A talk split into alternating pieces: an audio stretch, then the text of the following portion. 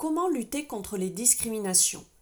L'égalité est au cœur des valeurs de notre pays. Elle est inscrite dans le premier article de la Déclaration des droits de l'homme et du citoyen. Ainsi, le droit français a rendu les discriminations illégales, puisque contraires à cette valeur. La loi punit donc les actes de discrimination avec des peines d'emprisonnement et de lourdes amendes.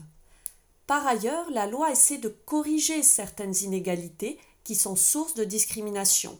C'est le cas avec la loi de 2000 qui établit la parité en politique, c'est-à-dire que les partis politiques doivent présenter autant de femmes que d'hommes dans les élections. Il y a aussi la loi de 2005 qui oblige certaines entreprises à employer un minimum de travailleurs handicapés. Pour lutter contre les discriminations, l'éducation et l'information sont très importantes. Ce travail peut être fait au travers de campagnes de sensibilisation sur la base d'affiches, celles-ci peuvent sensibiliser sur des situations de discrimination, nous faire réfléchir sur les préjugés qui en sont à l'origine et surtout, elles nous renvoient à notre responsabilité individuelle.